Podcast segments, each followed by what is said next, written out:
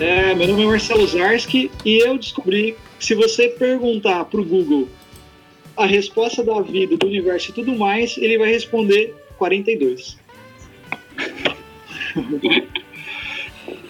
E aí, eu sou eu... o Vinícius e eu tô com a minha toalha aqui. Eu sou Anderson Rosa, Frater Goya. Também tô com a minha toalha boa e velha de guerra aqui, a tiracolo.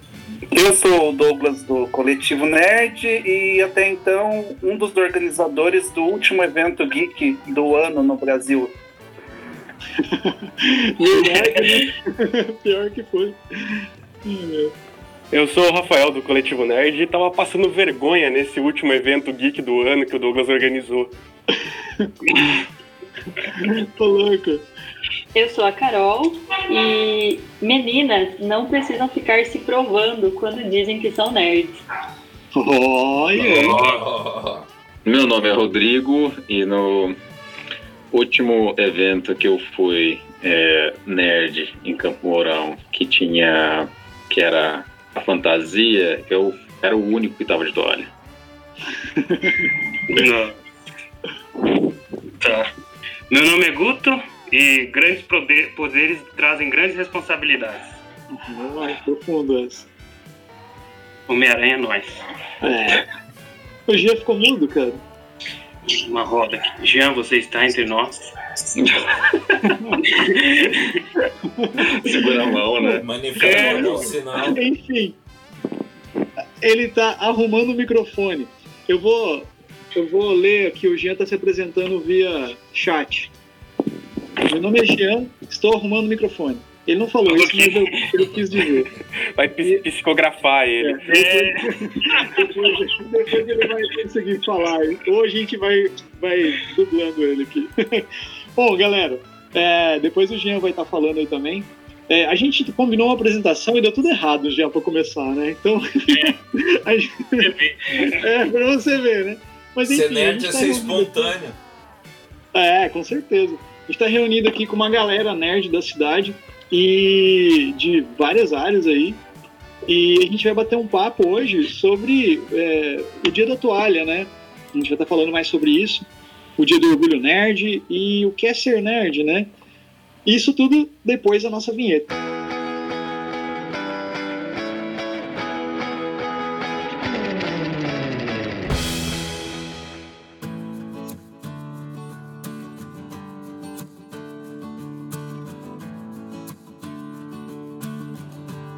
Então, para quem não conhece, o Dia da Toalha é uma homenagem né, ao livro O Guia do Mochileiro das Galáxias, que é uma trilogia em cinco livros e narra a história de Arthur Dente e seus amigos pela galáxia. Nesse livro se destaca a importância da toalha para um viajante das galáxias e ele dedica uma página inteira. E eu faço questão de ler para quem não conhece a obra ou não sabe a importância que a toalha tem na sua vida. Portanto, pegue sua toalha e ouça. Segundo ele, a toalha é um dos objetos mais úteis para o mochileiro interestelar. Em parte, devido a seu valor prático. Você pode usar a toalha como agasalho quando atravessar as frias luas de Beta de Jágua, pode deitar-se sobre ela nas reluzentes praias de areia marmórea de Satagrino V, respirando os inebriantes vapores marítimos. Você pode dormir debaixo dela sob as estrelas que brilham avermelhadas no mundo desértico de Cacrafon. Pode usá-la como uma vela para descer numa mini jangada às águas lentas e pesadas do rio Moth. Pode umedecê-la e utilizá-la para lutar num combate corpo a corpo enrolá-la em torno da cabeça para proteger-se de emanações tóxicas, Covid-19, isso é nosso, ou para evitar o olhar da terrível besta voraz de Traal, um animal estonteantemente burro que acha que você, se você não pode vê-lo, ele também não pode ver você. Estúpido feito uma anta, mas muito, muito voraz. Você pode agitar a toalha em situações de emergência pedindo socorro, e naturalmente pode utilizá-la para enxugar-se como se ainda estivesse razoavelmente limpa. Porém, o mais importante é o imenso valor psicológico da toalha, por algum motivo, quando um estrito, isto é, um não mochileiro, descobre que um mochileiro tem uma toalha, ele automaticamente conclui que ele também escova os dentes, tem escovas de dentes, esponja, sabonete, lata de biscoito, garrafinha de aguardente, bússola, mapa, barbante, repelente, capa de chuva, traje espacial, etc, etc. Além disso, o estrito terá prazer em emprestar ao mochileiro qualquer um desses objetos ou muitos outros que o mochileiro por acaso tenha acidentalmente perdido. O que o estrito vai pensar é que, se um sujeito é capaz de rodar por toda a galáxia, acampar, pedir carona, lutar contra terríveis obstáculos, dar a volta por cima e ainda assim saber onde está sua toalha, esse sujeito claramente merece respeito. Daí a expressão que entrou na gíria dos, na gíria dos mochileiros, exemplificada na seguinte frase: Vem cá, você sancha esse cara do pau, o Ford Perfect? Tá aí um mingo que sabe onde guarda a toalha. Sancha, na, no vocabulário do mochileiro das galáxias, quer dizer conhecer, estar ciente de, encontrar, ter relações sexuais com. E do pau é um cara incrível, Mingo, um cara realmente muito incrível. E agora que você está situado, nós vamos voltar para a conversa com outros mochileiros interestelares. Sensacional. Isso aí, ó, apareci aqui de novo. Pô, o G ainda tá tentando arrumar, então uma hora ele vai surgir no meio, ou não, né? Você fica de Chico Xavier aí. É, a gente, a gente tá no chat aqui. Pô, galera, mas enfim, ó. É, depois dessa introdução aí do Anderson, é, a gente eu, ia, eu ia acrescentar álcool gel ali na lista de equipamentos. Pois é, né? Hoje, no momento, no momento de hoje, álcool gel, né? Então, tipo assim, uh, depois de, dessa introdução aí, é, o que que. É, até foi uma, uma coisa assim, tipo, a gente fala de nerd, né, e tal. Cada um tem uma história, provavelmente, assim, né, de, de do, do ser nerd, assim, mas no, no lance de que é, ser nerd não é bem, pelo menos para mim, né, olhando assim, não é bem uma, algo que, que você meio que quer ser, você meio que nasce meio que dessa forma. Você nasce, se, você se interessa por coisas que são rotuladas como nerds, né, vamos pensar assim, né, e daí você tem esse rótulo, né, nerd, né, e daí assim, fica a questão, né, o que que é ser nerd, né, o que que, que para vocês, assim, qual que é esse lance de, ah, eu sou nerd, por quê? Por que, que você é nerd? O que, que é isso, né? Então, para mim é meio que uma questão de, de estilo de vida, né? Porque tudo, 99% do que eu faço tá ligado a alguma coisa nerd, ou cinema, ou TV. Então, já deixou de ser algo que é só é, entretenimento e já passou a ser a trabalho também. Então, eu já nem sei diferenciar mais quando eu estou trabalhando e quando eu estou me divertindo. Então é meio que meio que tudo aí, até um estilo de vida mesmo. Então para você ser nerd é juntar trabalho e diversão. No meu caso particular é é, é bem por aí mesmo. Para mim, né, como eu estava falando de experiência, desde de, de moleque assim, eu gostava dessas tranqueiras, né? tipo Star Wars. Tran falo tranqueira porque na, na minha época assim, era bem isso, né? Pô, Star Wars, né? Eu era o piazinho da rua que curtia Star Wars, ou curtia Cavaleiros do Zodíaco, ou uhum. desenhando, enquanto o resto da molecada tava jogando futebol, sabe? E, e tipo assim, para mim era sempre eu, eu sempre era o, o, o diferente do, do, negócio antes dessa palavra nerd surgir vamos dizer assim mas para vocês assim é, como que, como que, como que é isso, sabe? Como que foi? Tipo assim, vocês sempre se interessaram por esse tipo de assunto? Ou é um assunto que foi meio que é, surgindo conforme vocês foram lendo? É, como, como que é, assim, a experiência? E agora o Jean entrou. Sim, sim, eu tô... Agora deu certo, cara. Ah, isso aí. Nossa, viu? Conseguimos invocá-lo. Ah, isso aí. Sumonamos ele. Então, eu acho que nerd hoje em dia é uma coisa que virou, virou nicho. Tem várias subcategorias de nerd. Não é porque você gosta de uma coisa que você é mais nerd que outros, assim. Tem gente que gosta de Star Wars, tem a galera do Star Trek, ali já divide. Tem gente que gosta de jogo de tabuleiro, tem gente que gosta de jogo de videogame, de computador. E são nichos completamente opostos, mas no fim fazem parte de, um, de uma mesma coisa, né? É, eu. Bom, eu acho que todo mundo aqui deve ter mais de 25 anos, né? Ou quase. Sim. Então, o Jean se entregou. Provavelmente. Mas, sei lá, tentando definir nerd, pelo menos, vamos dizer assim, eu nasci em 85, entregando aí. É, os anos 90, né? É, não existia essa popularidade, né? Hoje em dia, eu acho que a questão de nerd está ligada ao consumo, né? Viu-se que tem um mercado para essas pessoas e tal. Mas antes desse também tem internet, né? A internet deixou isso, isso possível, enfim.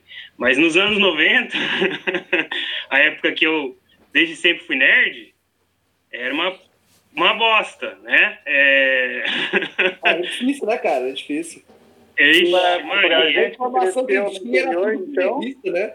Informação Nossa. que chegava na revista, de ficar esperando as coisas. Só, lê, sabe? O filme já lançou, o jogo saiu, tudo, você só tinha o único jeito de, de ter informação é por revista, né? Era complicado mesmo.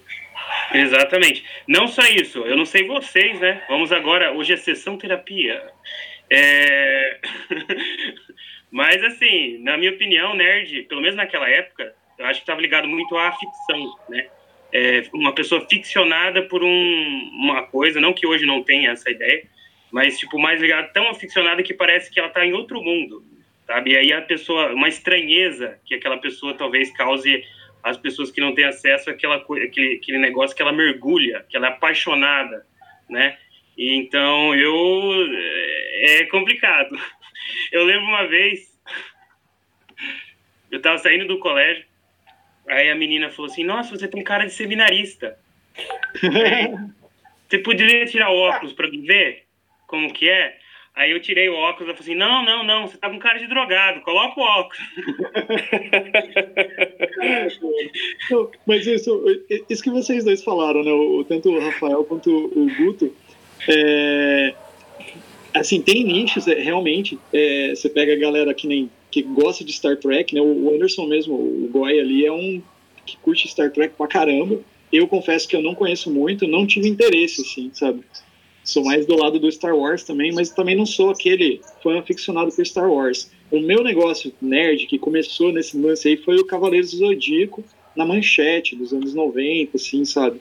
Mas antes já vinha de assistir Jaspion, Lion Man, Changeman, e conforme, co- como o Guto estava falando, acho que nessa década, pelo menos, foi a década que eu vivi grande parte da minha infância e adolescência de 90, assim, sou de 82 também, sou pertinho ali do, do, do, do Guto, é, eu, eu tinha é, esse lance de ser aficionado por alguma coisa, para mim, no meu caso, era esse tipo de coisa, né? De, de assuntos que não tinham, que não eram de, de como que eu posso dizer assim, de, da maioria das pessoas, né?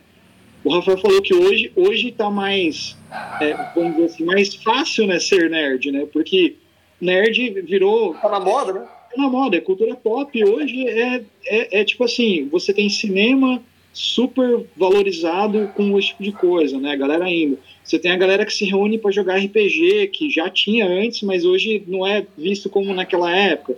Você tem a galera dos games, que é um puta de um mercado enorme, sabe? Então é muito mais fácil você viver, vamos dizer assim, ser nerd hoje, né? Do que naquela época, né?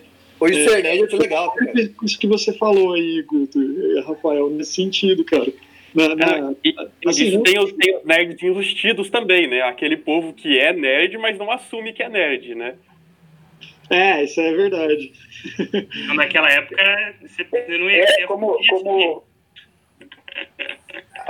Antigamente era muito dividido, dividido, né, cara? Tinha galera que era popular, tinha os pessoal que era do, do esporte, o pessoal que era nerd, o pessoal que era assim. Hoje, né, acho que devido à mídia aí, né, cara, todo mundo é nerd por gostar de, sei lá, de, de filmes de, da Marvel e coisa e tal. Então, é, é, pegando o gancho no, no que o Carlos falou, quando eu não sei é, onde vocês foram criados, mas hoje a gente pode pegar e, e falar para esse pessoal, quando vocês pensar em nascer que esse cinema aqui era tudo mato e a gente já estava aqui. É, é, é, igual, o que, que tinha para a gente nos anos 90? Era a TV Manchete, em Campo Mourão é, devia ter algum sebo, livraria, eu não lembro direito. Mas era ali, teve manchete e o tipo Eu lembro que eu assisti o Street Fighter lá no, no Cineplaza. Então, para ver o, o nível de degradação que a gente chegava para poder se sentir ali uhum. pertencer a um grupo, né? Porque Street Fighter com Van Damme, é, Raul Júlia, no cinema, cara, no cinema. O cinema é enorme, tava eu e meu primo lá só. Eu sou é. nerd da época que não existia nem a, o termo nerd, o pessoal nem sabia isso. nerd raiz. E, e, e, uma curiosidade só é para constar da, do tipo que você citou aí, o cinema. Eu assisti no cinema aquela versão do Senhor dos Anéis, que é desenho animado misturado com filme, e a Ira uhum. de Khan. Né? A estreia da Ira de Khan, do Jornada nas Estrelas, eu estava lá no cinema. Né? Então, a maior parte de vocês conheceu, se conheceu esse filme, conheceu em vídeo ou DVD, né? em, em fita cassete ou DVD. Eu tive vendo no cinema.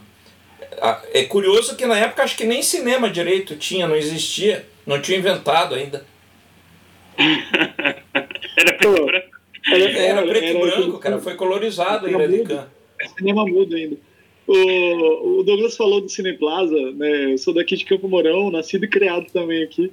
E o, pô, o Cineplaza era um negócio que é ali onde é a Igreja Universal, né? Tipo. É, eu lembro que eu assisti altas coisas, mano. Passava, não sei se você lembra, os filmes dos Trapalhões. Sempre passavam ali da, da princesa Xuxa. Os cineplasta do Brasil inteiro viraram universo.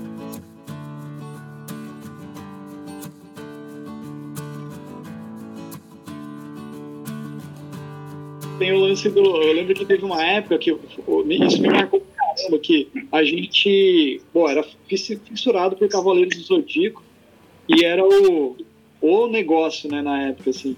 E eu lembro que veio, trouxeram o filme dos Cavaleiros, que acho que era Batalha de Abel, sei lá o quê, e passou uhum. ali no cinema. Cara, a gente ficou louco pra assistir aquilo lá. E, Cavaleiros do Dia era muito legal, tirando o protagonista. É, ah, hoje, hoje a gente olha diferente, né? Tanto que, por exemplo, é, todos, é, é um shonen, né? Todos os, o, é, é, essa, todos os animes hoje que você vai ver que tem essa pegada da jornada do herói, lá, parará, não me, não me, não me satisfaz mais. Tipo, eu não consigo ver, tipo, esses anime novo que tá saindo, tipo, Demon Slayer, por exemplo, que pra mim é tudo a mesma. Boku do Hero. É, essas coisas que eu já vi tudo no Cavaleiros do Zodíaco, no Yu Yu Hakusho, essas coisas assim, sabe? Mas é. Inclusive o cara do dublador do Yu Hakusho lá foi demais no Campo Geek, aquele cara E o Rapadura é mole, mas é doce, mas não é mole não. E, mas assim, é, daí tem, tem, tem, coisas que a gente vê hoje, eu acho que olhando para trás, assim, você fala, poxa, nossa, eu gostava tanto daquilo lá, e você vai ver hoje, é tipo a, a regra dos não sei quantos anos lá, né? Você vai ver hoje você fala, nossa, mano, não dá para assistir mais isso não. Mas tem umas coisas, cara, que você vai ver e você fala, nossa, é tão legal quanto naquela época. E para mim, uma delas é os Goonies. Cara, pode passar os Goonies. Goonies é foda. É, de, sempre, eu vou assistir sempre, cara. E eu vou pirar sempre, eu acho muito legal. É, mas... Tem alguma coisa para vocês nesse sentido? Ó, só, só, uma consideração nisso que você falou, Marcelo. Eu acho que, é, antes do resto do pessoal falar aí, mas eu acho que não é uma questão de ficar mais velho. Eu acho que é uma questão que também o pessoal quer transformar qualquer bosta num, num, num troço viável, né? E nem sempre isso está certo. Então só repetir a fórmula não vai fazer uma história de sucesso. Não é porque tem o mito do herói que vai dar certo, né? Então, tanto é que às vezes aparecem coisas novas e você se empolga e continua como você acabou de dizer, citando os Goonies, né? Então você assiste os Goonies e ainda tem uma, uma impressão legal. Agora você vai ver outros desenhos, outros filmes e diz, nossa, que porcaria. Então não é só uma questão de maturidade. Claro que você se torna mais exigente, mas além disso, existe a questão que o mercado também, a gente até fez um podcast sobre isso, é um pouco saturado, porque está todo mundo enfiando qualquer coisa aí no mercado só para entrar nesse nicho, né? Seja em jogo, seja em filme, seja lá o que for, né? Só isso. Pode passar a bola para frente. De futebol eu não sou bom não, cara. Não, não, não, é, é, jogando para vocês aí, o que, que vocês, vocês têm essa, essa sensação assim de que várias coisas assim que é, que vocês vão assistir hoje, assim, que vocês vivem hoje desse meio nerd, assim, parece que uma, parece que é forçado, que nem o Anderson falou, ou tem aquela coisa que você sempre cai de volta lá nos Goonies, por exemplo, assim, como é que é para vocês? Carol, quietinha ali. É. Eu vou, eu vou comentar então, porque hum, vocês falaram aí que todo mundo é maior que 25. Eu acho que eu sou a exceção, que eu sou novão de todo mundo aí. Eu sou de 96, então as coisas que eu gostava quando eu era pequeno nem envelheceram direito ainda, né? É, mas eu lembro, mas eu cheguei, viu? Eu cheguei a pegar ainda o Cine Plaza, eu assisti, hum, acho que foi Transformers, e eu concordo muito nisso. Pouca coisa, pouca coisa hoje em dia é, que cai nessa, nessa fórmula né, da jornada do herói. Eu estava até assistindo um filme esses dias que ele seguia ele seguia bem a, a formulazinha assim e um ato dele o ato final não era tão tão longo quanto é, é o poder do mito perfeito do Campbell né? E pare, parecia que o último ato deles né tipo a volta para casa não, não, não contemplava assim o que o, o padrão mandava né e daí o filme parecia incompleto daí eu fiquei me questionando assim, falei caraca né parece que eu não consigo gostar se for é tão entranhado na gente, né? Tão entranhado na cultura pop que às vezes a gente se pega nessas coisas. É, o problema hoje em dia, eu acho que as cifras se tornaram tão astronômicas que tudo que é feito é focado no resultado financeiro. Antigamente, é, os produtores de conteúdo em geral, assim, seja jogos, filmes, eles produziam pensando sempre na qualidade do produto final, né? Hoje em dia já não. Eles não estão nem aí se vai reciclar uma história, se vai ser um final merda ali pro filme eles só querem que o dinheiro entre na conta no fim das contas, né? Isso que é o problema, eu acho. Acho que por isso que a gente sente mais, a gente que pegou aquela, aquelas produções com mais qualidade, aquela época que não tinha tanta internet, a gente se emocionava mais com o conteúdo que a gente tinha acesso. Hoje em dia a gente é bombardeado com informações e daí parece que nada mais surpreende. Eu acho que esse é o ponto. Não só nada mais surpreende, como parece que nada nada tá bom, né? O pessoal quer sempre mais, ele, o, o fã ele quer a, ver a visão dele ali na tela e não a história que o pessoa tem para contar. Ele não está interessado em ouvir a história de outra pessoa, ele está interessado em, em, em, ver a história dele ali na tela, e ver o que ele queria na tela. Então, eu acho que isso daí acaba atrapalhando um pouco também. E a gente já viu com Star Wars para onde que isso vai, né? Quando o fã interfere na tela.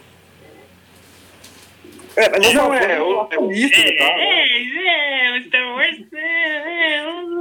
é, é, Star Wars gera polêmica, assim, né? Que você tem a galera nerd que curtiu, que é Star Wars, né? E tem a galera que é fã roots mesmo que não gostou, e tem a galera que é fã roots que gostou, né?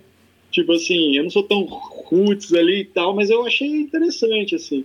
Mas o, o que o Rafael falou, cara, e que o Douglas estava falando, que vocês estavam falando, dá a impressão isso mesmo. A gente vem de um tempo que parece que. Quando a gente fala isso, parece ser tudo é nostálgico, né? Nossa, naquele tempo, então não, é isso. Mas parece que a gente, naquele tempo lá, como não tinha tanto acesso para as coisas, parece que a gente vivenciava mais a, a, aquela coisa com mais intensidade. E realmente hoje é, é, tanta coisa. Você abre o YouTube, por exemplo, tem tanto canal de tanta coisa que você não, não sabe o que, que, você faz. É lista de não sei o que, lista de não sei o que lá, é remake do filme tal, é não sei o que. E quando vem alguma coisa que traz essa nostalgia de volta e que é bem feito, por exemplo, Stranger Things é um exemplo, né? Ou até mesmo o, o Tales from the Loop, lá que a gente comentou no coisa de RPG, que tem um pouco daquela nostalgia 80 também, só que é um outro anos 80. E até a série Dark, por exemplo, essa, essa coisa 80 ali, sabe? quando é bem feito, cara, é, pra gente que vem dessa, dessa, dessa, dessa, dessa época, é um negócio que, pô, é prazeroso, sabe? não é, não é inovador, mas assim, é super bem feito e respeitando tudo que, que rola. E tem coisas nesse sentido que daí são forçadas pra caramba, sabe? Assim, né? Que tem, gera também um mercado, obviamente, gera um monte de coisa. Stranger Things virou um fenômeno, né? Assim, mas é, eu, eu, concordo com isso que vocês falaram, assim, cara. Parece que aquele período, né, era. Parece que a gente vivia mais intensamente aquilo ali, sentia mais, era legal. Mas um, falando de novo do voltando para trás, por exemplo, a Amazon colocou vários é, tokusatsu, que fala aqueles é, Jaspion, essas coisas, né? Vários. Jaspion, Changeman, tudo que eu adorava, Jiraiya. Aí eu comecei a assistir, cara, Jiraiya. Aí eu, eu falei, nossa, Jiraiya, vou ver, né? Mano, olhando hoje, a gente fala, nossa, é, eu era criança mesmo quando eu curtia, né? Porque era muito tosco, né? Cara, de sorvete. Eu não entendi, mas é legal, né? Não, é, é legal, é, é tosco. Mas é assim, a gente também, eu acho que tem essa ideia, do, por exemplo, quando você vai ler um livro, tem um, um termo que o pessoal usa, ou uma série mesmo, que é suspensão da descrença, é, costumam usar. Eu não sei se, eu acho que isso também afeta porque, primeiro, que a gente era criança, né? E segundo, né, a gente. É, a tecnologia era outra, né, meu amigo? O cara fazia o robô lá chutar uma bola de isopor, né? O negócio, porque era o que tinha. Não tinha efeito tal, né? E, enfim, é, eu acho que também tem a questão da. Acho que a infância toca bastante. Toca bastante nisso, assim. Não só porque no momento a gente da infância a gente parece que saboreia mais as coisas, parece que a gente é mais emocionalmente ligado às coisas, como que a vida adulta eh, começa a ficar meio preto e branco, assim, meio acinzentada. Eu acho que isso é, também conta. Pegando, pegando gancho nisso aí, a gente publicou essa semana passada, eu acho, é o trailer do, da versão remasterizada em 4K de Tony Hawk Pro Skater, que foi um jogo lançado acho que em 99.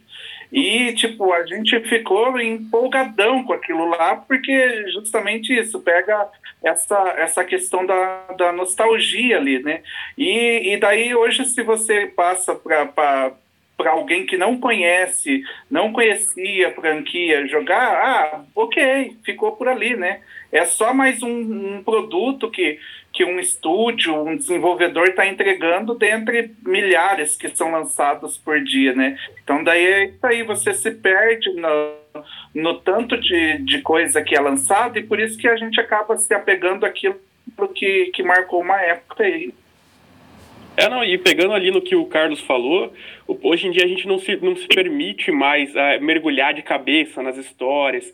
É, Quantos de vocês já não tiveram na frente da televisão assistindo alguma coisa e ao mesmo tempo no celular fazendo outra coisa? Você não absorve uhum. nenhum dos dois conteúdos. A gente não mergulha mais igual a gente mergulhava há 15 anos atrás, que a gente não tinha smartphones, não tinha internet. Eu gente, acho pode que isso mais curto, tá? é, então, mas eu acho que é isso que está distanciando. E eu vou falar para vocês que eu sinto muita falta, sabe? Eu fico puto quando eu vou no cinema e daí eu mergulho, assim, eu me permito a encarar o filme, a aceitar a mitologia do filme. Aí você ouve atrás ali a galera falando, não, mas isso é exagerado. Ah, isso não é possível. Eu falo, porra, cara, você tá no cinema, você veio ver o filme, você aceita a história do filme, não fica procurando empecilho pro filme ser ruim. A galera é muito mimizenta hoje em dia, tudo, só vem, procuram os erros. Nunca é, não homenageiam mais os acertos, sabe? Não se deliciam mais com o conteúdo que é entregue. É, o pessoal tá só querendo easter egg. É. O pessoal assiste o filme para ver o trailer no final. É, é a cena pós-créditos. Eu vou subir uma questão aqui para botar a Carol na roda, que ela tá muito quieta. É, tá quieta mesmo. Pô, tipo assim, ó, a gente tá nove, nove pessoas aqui, é isso, né? E a representante feminina aqui é a Carol, né? E como que é, a Carol já entrou com a frase com os dois pés juntos, né? No começo lá, né? Não precisa ficar se provando e tal. Mas como que é assim, é, é, Carol, por, por, pra gente, por exemplo, a, a, gente vive numa sociedade puta machista, né, ainda, infelizmente. E, e eu acho que ser nerd numa sociedade puta machista já é foda, né, assim, pelo menos foi na minha época, assim. Até eu sofri um pouco de bullying no, no colégio por algumas coisas, assim, também.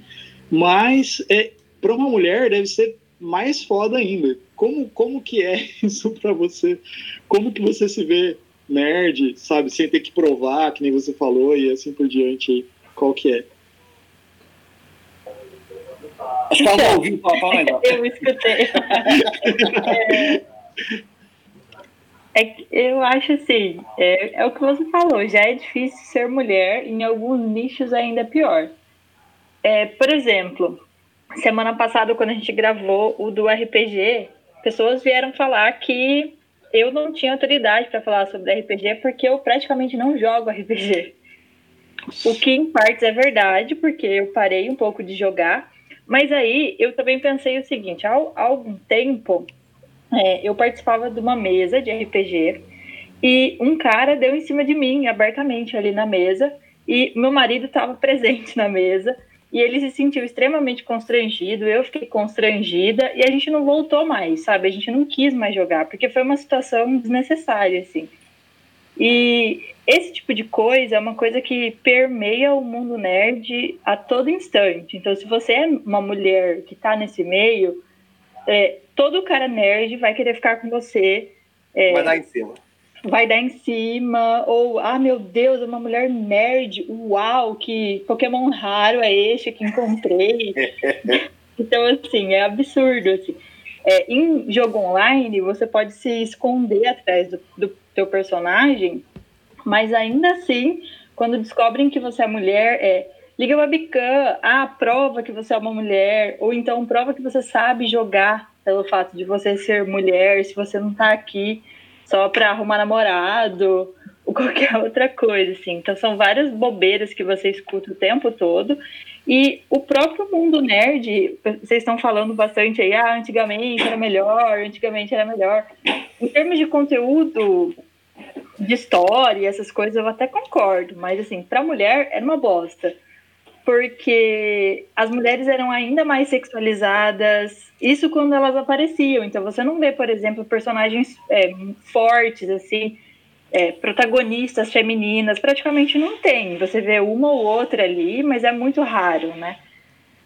E isso, isso forma um pouco a maneira como os homens lidam com a situação, porque aí a mulher sempre vai ser aquele ser super peitudo, altamente sexualizado, e esses dias eu tava lendo um estudo sobre Naruto. E aí tava falando muito sobre as mulheres que aparecem no Naruto. Eu acho ridículo que as duas únicas mulheres é, aparentemente fortes que tenham fiquem o tempo todo girando em torno do Sasuke. Não faz sentido. Que elas podem estar fazendo tantas coisas e elas passam, sei lá, mil episódios correndo atrás de um cara, rivalizando o tempo todo. Então, isso é um pouco do que a cultura nerd impõe para as mulheres e é uma coisa que é ridícula, né?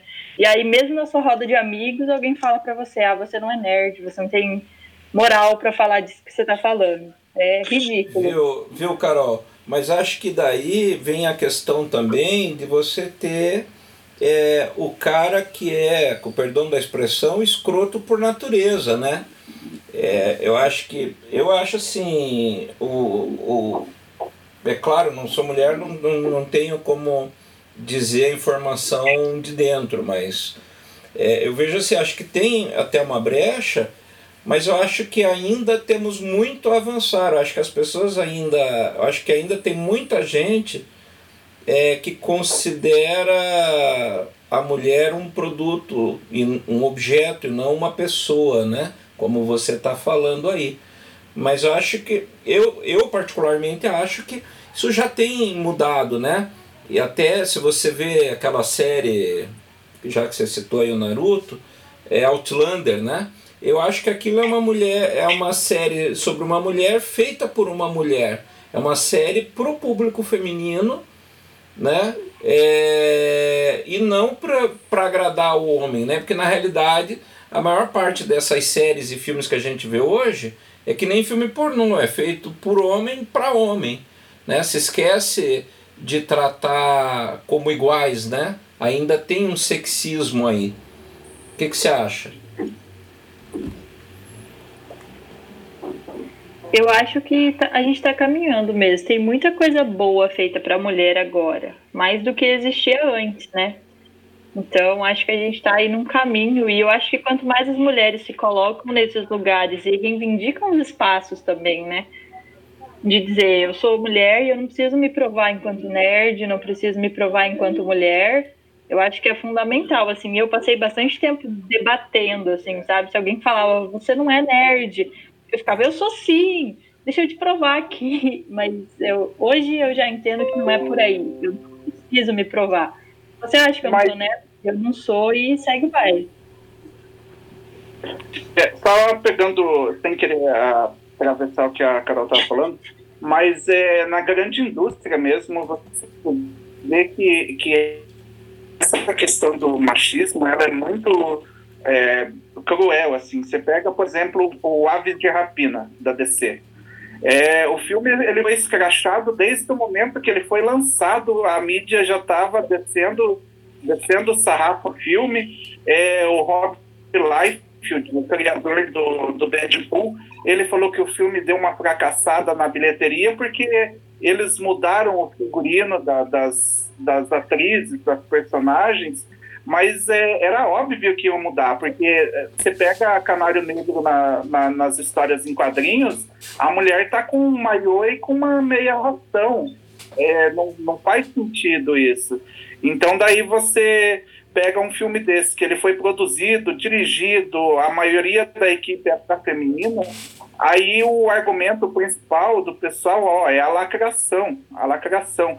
Então daí eu vejo que o meio nerd ainda está o pessoal que há 20 anos atrás estava sendo é, sofrendo bullying por ser nerd, hoje esse pessoal é, é parte de um público tóxico que, que influencia o mercado e acaba, querendo ou não, gerando prejuízo para uma empresa que vai pensar duas vezes em voltar a investir num, num filme desse tipo, desse porte. Uhum. Queria fazer uma interrupção. O Rodrigo também já foi cantado numa mesa de RPG. Ai, meu Deus. Aí é com o Rodrigo falar, Rodrigo. Ai, meu Deus. Valeu, Guto. Valeu. Era essa deixa que eu tava esperando. Era bem essa. É, só relatar, é só é pertinente a é um assunto porque é, foi uma mesa de RPG que é, dentro do universo nerd. Mas, e tava é uma mesa. Eu não me recordo direito, era uma mesa de vampiro. A Carol tava lá, eu acho. Também. Carol tava. E na, na ficha tem uma característica que, que era aparência. E aí tem um cara na mesa que era meio novato, assim. E aí ele me usou como referência. Falou assim, nossa, a, acho que era aparência 4, eu acho. Acho que o máximo é 5. Nossa aparência 4 é tipo Rodrigo, assim. Aí, tipo. eu quieto. eu quieto. E todo mundo se entreolhando, assim. Ai, ai. Gente do céu. Isso acontece. Esse lance de. Que tava falando sobre isso, vocês estão falando. É, a, a gente está indo para um caminho de sessão de terapia do Orgulho Nerd, né? É, praticamente. RPG vai ter isso aí, né? Orgulho Nerd, sessão de terapia. Então, mas é. só é, pegando na, meio que na. Não na contramão, mas voltando um pouquinho pro, pro início da conversa, é, porque a gente foi dando continuidade na, no papo e acabou ficando para trás. Mas pensando nessa questão de conceito nerd, é, no meu caso, é, o ser nerd não, não, foi uma coisa que ah, é, eu me desenvolvi, o foco era ser nerd, né? Era uma coisa que simplesmente pelo estilo de vida e pelos gostos a gente acaba ah, se classificando, mas não foi algo assim que foi pré-definido ou que tinha como objetivo. E era muito confundido antes, e, eu acho que uma pessoa que vai se identificar também, com, com o termo CDF na época, que era, o, que era o estranho, que era o cara que ficava nos livros, que era o cara que não curtia futebol, tipo os arcos, tipo eu também. Eu também.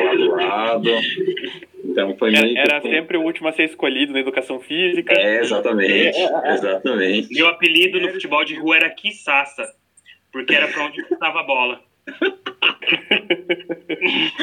Cara, eu, eu, uma vez eu joguei futebol de rua, assim, na, em frente à casa da minha mãe, assim, eu caí quebrei meu braço, mano. Eu caí em cima do meu braço, trombei com um cara, em cima do meu braço, quebrei meu braço. Saí correndo com o braço pendurado, assim, cara, quebrado, cara. Foi, foi a pior experiência da minha vida. Pô, Daí, o braço meu pai ficar pendurado, quase amputou o braço, então. Não, é, ele quebrou os dois ossos, assim, cara, e, e, literalmente minha mão ficou. Eu quebrei aqui, assim, ó, no punho, e minha mão ficou assim, ó, pendurada. Daí eu segurei assim, cara. Aí o médico, quando eu cheguei lá, o médico falou: Cara, você tem sorte que não, não saiu fora o osso e tal, assim, porque foi feio. E eu caí em cima do meu braço, mano. Eu era gordinho quando eu era pequeno, então eu era mais pesado um pouco e tal. Então foi, foi bem foda, assim. Não, é que você e, é a versão noroense do Glass. Com o Rodrigo. eu concordo com o Rodrigo. É, eu acho que esse lance era muito confundido com ser CDF, né? Assim, acho que era a mesma, o mesmo sentido, né? Você, a pessoa ser mais diferente do que era o geral, vamos dizer assim. Mas para vocês, assim, no, no, no geral, é, é, é, quase que sempre isso, né? A pessoa rotulada como um nerd, ela é sempre o que vai contra, muitas vezes, um nicho que contra a maioria, vamos dizer assim, no quesito de gostos de, de música e literatura e outras coisas assim, né? Porque contra a maioria hoje né, dá para ir de vários sentidos, né? Principalmente pois no é, que está acontecendo no Brasil hoje. Não, porque é bem, bem isso que vocês estão falando, porque eu olhando agora em retrospecto, assim, a minha. Quando eu estava na escola e tal, eu, eu era nerd, eu era CDF, né, como o Rodrigo disse, é porque era o que tinha que sobrava, sabe? Porque eu não jogava futebol, não, não eu uhum. também não era tão ligado assim nos, nos animes, nos desenhos. Pra vocês terem uma noção, o desenho que eu mais curtia era Três Espiãs Demais, assim, não, não era dos Cavaleiros do, do Zodíaco e tal. Então, meio que foi sobrando assim, ah, o que que é? Ah, é nerd, é SDF, fica no canto ali. Foi. Aí, conforme foi passando, eu conheci Guia do Mochileiro das Galáxias. Até hoje eu ainda não me acho muito nesse meio nerd mesmo, porque, tipo, eu vi um filme de Star Wars, não vi tanto Star Trek, sabe? Tenho mais, o que eu mais me aproxima disso é o RPG e o Guia do Mochileiro das Galáxias, que é minha paixão, que inclusive foi, foi me apresentada por uma, por uma namorada. Ela que curtia os livros e me mostrou e tal. Aí minha irmã se apropriou disso também, daí foi me mostrando mais. Mas é bem por aí, tipo, não. Geralmente é o que sobra, né? É, vai, vai juntando essa galera assim em torno dos, dos, videogames, assim, porque é o lugar que cabe ali, no geral. Pra mim foi é, eu... é, Mas ser nerd, assim, é basicamente você, você ser especialista na sua área, tipo, uma coisa que você gosta. Você pode ser tanto nerd em cultura pop, quanto você pode ser nerd em tecnologia, né? Pode ser, pode ser tanto nerd e, e cultura, coisa e tal. É ah, questão de você tá, sabe, você, sabe, gostar muito, saber muito você. É você é, ser explorado na área da sua área de conhecimento, em resumo, então, né? É. É ser sempre aquele que vai arrumar a impressora da tia quando vai no almoço de domingo. É, é. no computador aqui, o Windows deu problema, né? Tipo, esse formato, formato meu PC aqui e tal. Mas, mas isso que você falou, Jean, é mais ou menos o que o Rafael falou, né? Tipo, que tem nichos assim, né? É, dentro do, do, meio nerd hoje, você pode ver que tem, tem né? isso daí.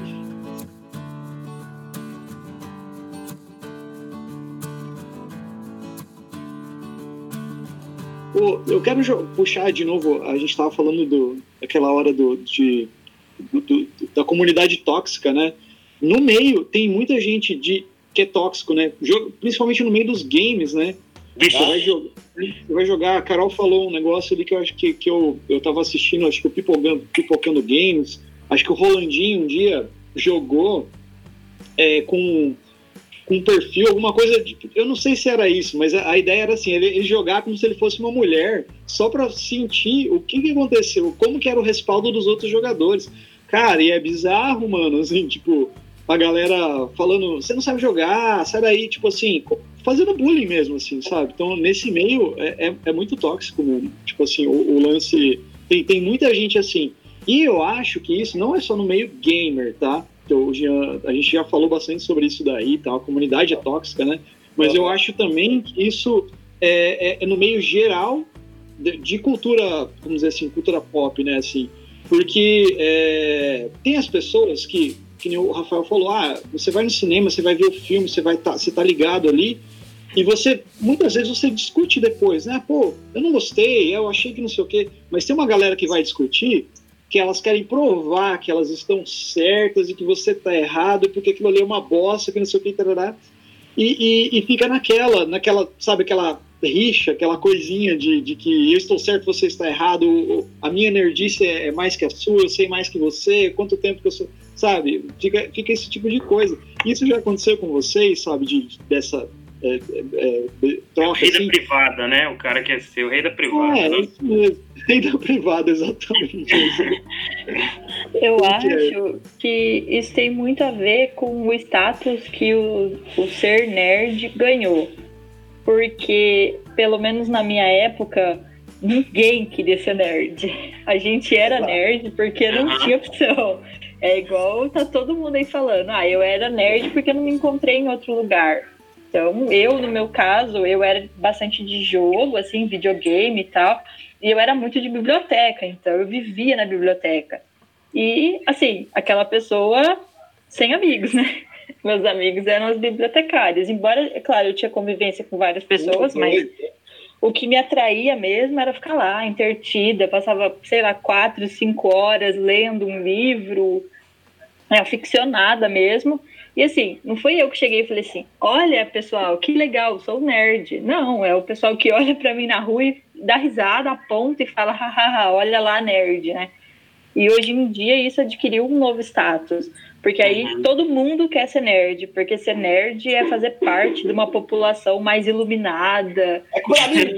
É enquanto a sociedade toda está aí é, pensando em baladas e sei lá, futebol, a gente está aqui assistindo filmes cult e é, compartilhando nossa sabedoria com o mundo. Então, eu acho que um pouco do que a gente passa hoje, desses nervosos, assim, é da, da galera achar, de um, de um, não todo mundo, né, mas de uma parte desses supostos nerds. Uma parte é, barulhenta, né? Isso, e eles se intitulam como nerds, e aí eles saem batendo em todo mundo que não concorda ou não faz parecido, e, e acho que esse que é o problema. É, o, a Carol foi cirúrgica ali no, no comentário. Eu acho que é, o The Big Bang Theory ali foi uma foi a virada de chave ali do status do nerd. Foi quando o nerd passou a ser meio que idolatrado, foi vendido como cara legalzão, e daí todo mundo virou nerd, todo mundo quis virar nerd. Só que e a internet dá muita voz para babaca, né? E, e o pessoal, qualquer coisa que é lançada, ah, é um lixo, não sei o que, é um lixo. Eu não consigo. É, a gente tem uma, uma diretriz ali no coletivo Nerd que a gente tenta ver as coisas pelos olhos de quem não é da área. Porque é, é muito complicado você. É, vamos supor, você faz um trabalho e você vê na internet alguém chamando de lixo. Você é, é algo que é muito pesado, uhum. tem muita gente por trás que trabalhou, que que estava uhum. envolvido de uma forma ou de outra em vários setores. Aí para você sair, ah, o, o teu argumento é, é, só lixo, é muito é muito pesado, a gente acha. Então a gente tenta é ver pelo, né? pelos olhos é, a gente tenta ver pelos olhos de quem não é da área e tenta, tipo, é, levantar aspecto é, técnico, né, quando você quer fazer uma crítica, é porque é muito, parece que o nerd ele assistiu a série, assistiu lá o Homem-Aranha e não entendeu grandes poderes e grandes responsabilidades, né, ele virou o público tóxico que, que há 20 anos atrás fazia bullying com ele. É. E, e, e, acho que tem também uma, uma perspectiva aí que é o nerd de boutique, né? Porque acho que uma coisa que ficou claro aí no depoimento de todo mundo é que nerd é uma coisa que você não se define, os outros definem você, né? Então, você não, né, em nenhum momento você deixou de jogar futebol, foi ler porque você queria ser chamado de nerd ou ah, vou passar o ar de intelectual. Não, é os outros que apontavam, né? Então o nerd ele tem essa característica, ele não se auto-intitula.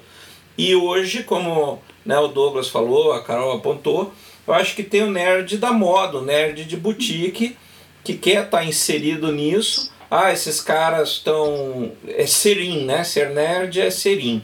Então eu quero estar ali, porque é o que está rolando na hora de legal. É, assim como várias pessoas foram punks de boutique, hippies de boutique e outras coisas assim. Mas é uma coisa que eu acho que também, eu particularmente acho que isso vai passar, né? Porque muitas pessoas hoje estão descobrindo livros, séries, né? Eu vejo que muita gente tem entrado pro meio nerd através do cinema, através dos das séries que as pessoas começaram a maratonar, né? Só que no fundo algumas dessas pessoas são aquela turma que gosta de ver novela, né? A avó que gosta de assistir novela e que para ela assistir uma série é uma novela. Né? Tem isso também, a gente não pode esquecer isso, né? É, eles gourmetizaram o mundo nerd, né? Acho que seria é, é basicamente isso. É tudo muito, tudo é, virou modinha e o povo quer e não importa o custo. Se, se tem gente que acha que falar mal do, dos outros, é, os fãs da DC ali, que se dizem fãs da DC, que gostam de falar mal, mal dos da Marvel, eles acham que só por isso eles são nerd. Mas eu garanto que nunca leram uma HQ na vida, nunca, sei lá, prestaram atenção no filme que seja. É, eu concordo com o Rafael, é bem isso daí, né? Gourmetizaram o mundo, na real, né? Tudo é gourmet é. agora, né? E, parafraseando Engenheiros Havaí, tipo, eles falam que o papo é pop, né? O nerd é pop hoje, né? Se for ver, né? A cultura geek é assim, né? O... Deixa eu falar, é... É, sabe uma coisa que, que me irrita, assim? Tipo, às vezes você vai. Você tá assistindo alguma coisa, você tá vendo alguma coisa, ou, ou você vai, tipo, ah, eu, o, o Goya, a gente sempre vai junto no cinema. Agora não é mais, porque não tá rolando. Mas a gente sempre foi ver várias coisas no cinema, né? E a gente assistia, depois que a gente assistia, a gente ia embora, comentava alguma coisa, parará e tal. Mas é uma coisa que me irrita sempre. Tô abrindo um jogo aqui com o Goya. É, é o negócio, é, é, é o final. Pô, e aí, curtiu? tipo assim, você sai do cinema, e aí, você curtiu? Ah, Foi bom pra você? e daí, assim, a gente, daí a gente começa. Mas eu e ele, a gente discute de um jeito de pôs, mas tem gente que faz isso de um jeito que você recebe o negócio, por exemplo, você viu o negócio e fala, e aí, você gostou? Para saber a sua resposta e ele argumentar em cima da sua resposta para desbancar a sua resposta, entendeu? Não, não é o caso do Goya ali, tá? Eu tô falando do exemplo dele, porque isso rola bastante entre a gente. Quando a gente tem a mesma opinião de uma coisa, a, a gente acaba conversando mais, né? Foi o filme A Freira mesmo, a gente foi ver e saiu do cinema falando, porra, né, esperava mais e tal, né? Que né, eu gosto bastante dessa, dessa linha terror, né? Eu assisto os filmes de terror desde a época do dos primeiros Sexta-feira 13, e Warlock, o demônio, que você jogava sal nele, ele morria, que era horrível. Mas, é, mas assim, para vocês, rola isso um pouco, sabe, da, da, galera? Tipo, às vezes você tem uma, aquela galera que chega, tipo, que joga uma pergunta só para ouvir tua resposta e depois falar em cima, sabe? Voltando naquele assunto do, do ser tóxico, né, assim. Cara, principalmente na saída Principalmente na saída de cabine de imprensa rola muito isso. Eu ia falar isso agora. É, cabine de imprensa saída... é um lugar que você. O correto seria você. Acabou o filme, você fecha a boca e sai. Se você para na porta ali na rodinha com os outros que se dizem jornalistas ali, cara, é complicado. Às vezes o cara ele só te contraria ali na hora, só para ter o prazer de contrariar. Você vai ler a crítica do cara, ele escreveu exatamente o que você falou. Caramba. Acontece é. muito isso. É, eu sou o cara que pergunta, tá? Mas não é por mal. eu sou o cara que pergunta porque geralmente eu entendo esse processo, esse, essa saída do cinema, por exemplo, eu fico ruminando, porque eu não tenho como chegar numa conclusão imediata. Eu preciso digerir aquilo, eu preciso ir para casa, ficar pensar um pouco. Aí acordar, aí falar, ah, tá. Ou se não ouvir uma pessoa falar assim, ah, concordo com esse cara e discordo desse cara, mas, obviamente, sem xingar ninguém e tal. É só criar, só ouvir mesmo, para poder eu mesmo ruminar minhas próprias uh, opiniões sobre é. aquilo. É, eu e o Marcelo, a gente faz muito essa dinâmica, acho que principalmente nos Star Wars, assim, que eu já sou da, daquele do, do antigo, né? Os novos, para mim, eu gostei de um ou outro, e aí eu, a gente sai do cinema, eu olho pro lado, tá o Marcelo com o olho brilhando, assim, né? Fala, porra, né? Mas eu deprimido acabaram com Star Wars, o Marcelo com o olhinho brilhando assim, fala, não, Vou me defender agora. Né? Vou me defender. Porque assim, o Anderson, ele assistiu os Star Wars no lançamento do cinema lá. Quando que lançou o primeiro? 79? 77. 77, né? Ele tava lá vendo no cinema. Ele já tinha 25 anos naquela época lá. Já era... Mas assim, eu assisti os Star Wars, os primeiros, porque meu pai, quando existia ainda locadora física, né? Agora só existe locadora virtual, né? Comecei a assistir Star Wars, e meu pai passava na locadora, levava um filme para casa, VHS lá, e eu assistia, assistia nesse tempo aí, né? Aí, acho que em 99 ou 2000, não sei quando, quando foi o ano de lançamento da saga do episódio 1, 2 e 3, né? Quando 99. saiu lá, 99, né? Que ia sair, foi no ano de Matrix, né? Até. Quando eu vi que ia sair o episódio 1, eu falei, caralho, mano, eu pirei daí, assim. Porque daí, assim, toda aquela parada da minha infância que eu via as VHS lá, eu falei, nossa, vão contar a história que parece de antes de tudo. Darth Vader é um molequinho, não sei o quê. Eu falei, massa, né? Vamos ver qual que é. Então, para mim, né, muitos fãs de Star Wars não gostam dessa, desses episódios 1, 2 e 3. Eu, eu curti pra caramba e isso me reacendeu a chama Star Wars, assim, sabe? Tanto que eu fui rever os filmes. Quando eu revi os filmes, o, o episódio lá, os primeiros, a, a 4, 5 e 6, eu olhava e falava, nossa, as lutas de espadas são muito toscas, mano. Eu gosto do, dos caras voando lá com sabre de luz e tal. Então, assim, isso, isso me, me, me deixou mais, assim, com mais vontade de ver. Quando saiu essa saga nova agora, a gente foi ver no cinema, cara, eu, pra mim foi legal, eu gostei, cara, assim, né, tem muita gente que reclamou e tal, não tô falando que é melhor ou pior, mas eu, porra, eu achei legal. Agora tem, tem gente que não gosta mesmo e mete o pau. O Paulinho é um cara desses que a gente vai trocar ideia e fala, vocês estragaram a infância, e é tipo dessa coisa assim, sabe? Mas pra mim, assim, eu achei, pô, eu achei legal, sabe? Eu não tenho, né? Por isso que o Anderson falou dessa, dessa vibe do que a gente É, eu olho brilhando. é, eu curti a Ray, novos, nós somos todos os Jedi, ué, então, É. tipo pra caralho aqui. eu, eu acho assim, desses novos, o que mais manteve pra mim a, a, ideia original é o Rogue One. Eu achei super legal, super bem feito. Por favorito. E gostei muito da série O Mandaloriano. Eu achei muito legal. Os outros, o, o, o 1, o 2 e o 3 mesmo, nossa, o 1, o, o próprio Liam Neeson conseguiu atuar mal, pelo amor de Deus, é.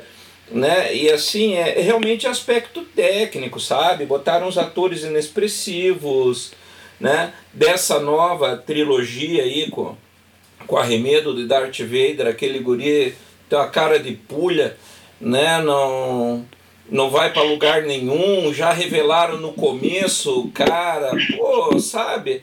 É, então assim, mas é como o Douglas falou, sabe? Não é só ah, uma merda. É, tem razões para ter ficado ruim, sabe? E, mas enfim, né? Respeito, Marcelo gostou, continua com o olhinho brilhando tal. Mas, né? Esse último Chewbacca chorando foi a pior coisa do mundo, né? É, então, assim, eu acho que também tem isso, né? Acho que o pessoal às vezes transforma aquilo num caça-níqueis. E a prova que dá para fazer uma coisa boa é o Rogue One e o próprio Mandaloriano, que ficaram super legais, né? Por mais que o Mandaloriano não tenha muito de força, aquela coisa toda do Jedi, ele conseguiu manter um pique dentro da mitologia Star Wars, né? Eu, eu percebi assim. Então nem tudo está perdido, né? Mas é, eu acho que faz parte, né? Acho que quando você tenta forçar o limite de uma coisa, acaba matando, né? O próprio Indiana Jones, o 4, pelo amor de Deus, que tristeza aquilo. Ô, Anderson, É, dá pra você editar e o final a gente termina brigando. é. No final sai todo mundo fechando o tapa. Mas todo mundo concorda que o filme do Han Solo é um dos melhores dessa nova leva, né? Mas esse daí eu tenho que discordar, cara. Não vou comentar. É, todos os filmes ele tá por último. Cara, mas no, dos episódios lá 1, 2 e 3, o, pra mim o melhor foi o terceiro que, que surge Darth Vader, né? Assim, eu achei isso interessante, tá? Porque o primeiro e o segundo, eu confesso que não é, não é assim, na época eu falei, não, eu pirei de novo, mas não foi os melhores. Mas o terceiro é bom, pelo menos pra mim é bom. mas é. Concordo ali com, com, com o Marcelo muita coisa. É, e também concordo com o Anderson, mas assim, acho que dos, a, questão do Anderson, principalmente, para mim, dos filmes do Star Wars, o é, que eu mais gosto é o Rogue One. Eu, um amigo meu, o o Sérgio Tozawa, discorda totalmente dessa ideia. Teve até discussão, é, que ele fala que não tem Jedi e não pode ser considerado um filme de Star Wars, mas eu discordo dessa ideia. pode ser um filme bom sem ter Jedi. Então, vocês aí brigando por excesso de filme de Star Wars, como tracker, eu só queria um Star Trek novo no cinema, qualquer coisa. Podia ser um. Vamos falar sobre aqui o, pessoal que está construindo a, a nova Enterprise. Podia ser isso aí, eu já comprava a ideia e ia pro cinema já. Aliás, a série Picard está muito boa. E aquela outra e, série que a... estreou no Netflix também está muito boa, não lembro agora o nome. É a Discovery. Isso, gostei muito. E, e eles acabaram de anunciar uma nova é, que vai ter que vai ser com o Capitão Pike, o Spock e a número e a número um lá. Opa! Vai ser focado nos três. Mas assim, no, no mundo Star Trek, eu, eu só entro para dar os pitacos, né? Mas assim, todo mundo concorda também que o Tarantino ter abandonado a ideia de dirigir um filme do Star Trek foi uma boa, uma boa coisa que aconteceu, né? Não, não, foi ótimo. Ele ia acabar com não Já pensou? É... Cabeças voando, sangue escorrendo na tela, no meio do filme de Star Trek uma trilha sonora hip hop, né, rolando no fundo e um é, monte de aliás, voando. É, aliás, assim, para vocês que não são muito Star Trek, vou vender um peixe aqui e o Douglas me ajuda. Mas assim, o legal, por exemplo, do Star Trek, na, principalmente na série antiga, é que ela pegou o mundo num momento em que você tinha uma nave aonde, né, você tinha aquelas brigas lá com do, dos negros nos Estados Unidos, a questão da mulher, né? É, a pílula anticoncepcional, então a guerra do Vietnã rolando. E foi um período ali que, quando apareceu Star Trek, ela rompeu fronteiras, porque você tinha é, na, na ponte de comando é, pessoas, uma de cada planeta. Você tinha é, a Uhura, que era mulher, era negra, e tinha, no geral, um papel muito ativo é, para o período. Claro que se você olhar hoje, você ainda vai perceber que tinha muito sexismo ali, muita objetificação da mulher, mas já foi um avanço para aquilo. Né? O Spock era, ele é inspirado no, no, nos mongóis, inclusive tem acho que uns dois ou três episódios que ele tá com uma cara bem de chinês assim, inclusive de, de barba tal. Isso lá na, na, na, primeira temporada ainda.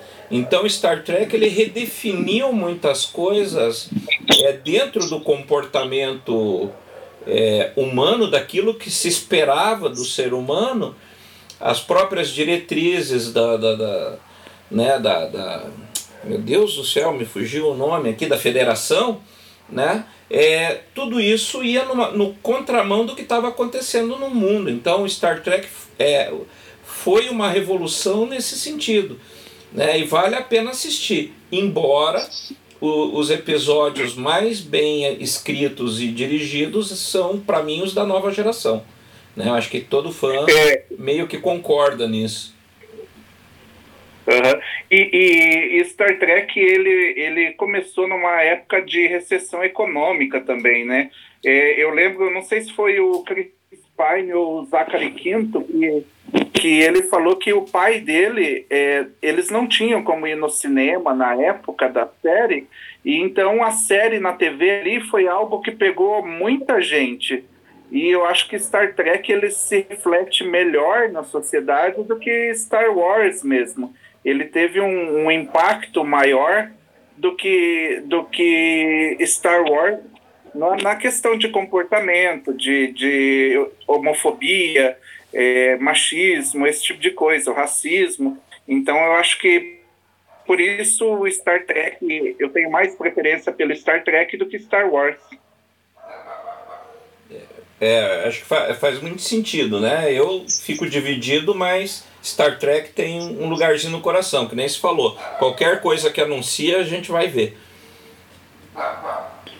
Meu, galera, e tipo, tem aquela aquela série ou aquela, vamos dizer assim, aquela filme, série ou quadrinho ou livro que vocês começam a ver porque lançam, fala, putz, isso daí vai ser legal pra caramba.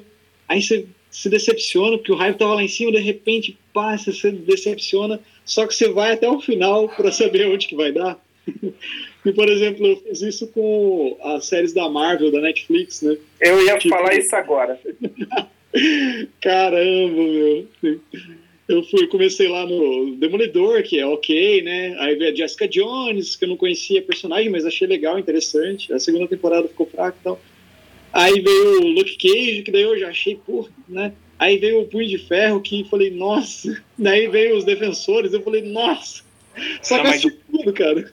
O Punho de Ferro é sofrido, né? Quem conseguiu é. chegar no fim do Punho de Ferro é guerreiro. É sofrido, cara. Eu, eu, sabe quando você assiste pra ver onde que vai... Só pra ver onde que vai dar, cara? Foi, foi o meu isso. caso, cara. E pra vocês aí, o que, que vocês... Lost também, cara. Foi, foi isso aí também.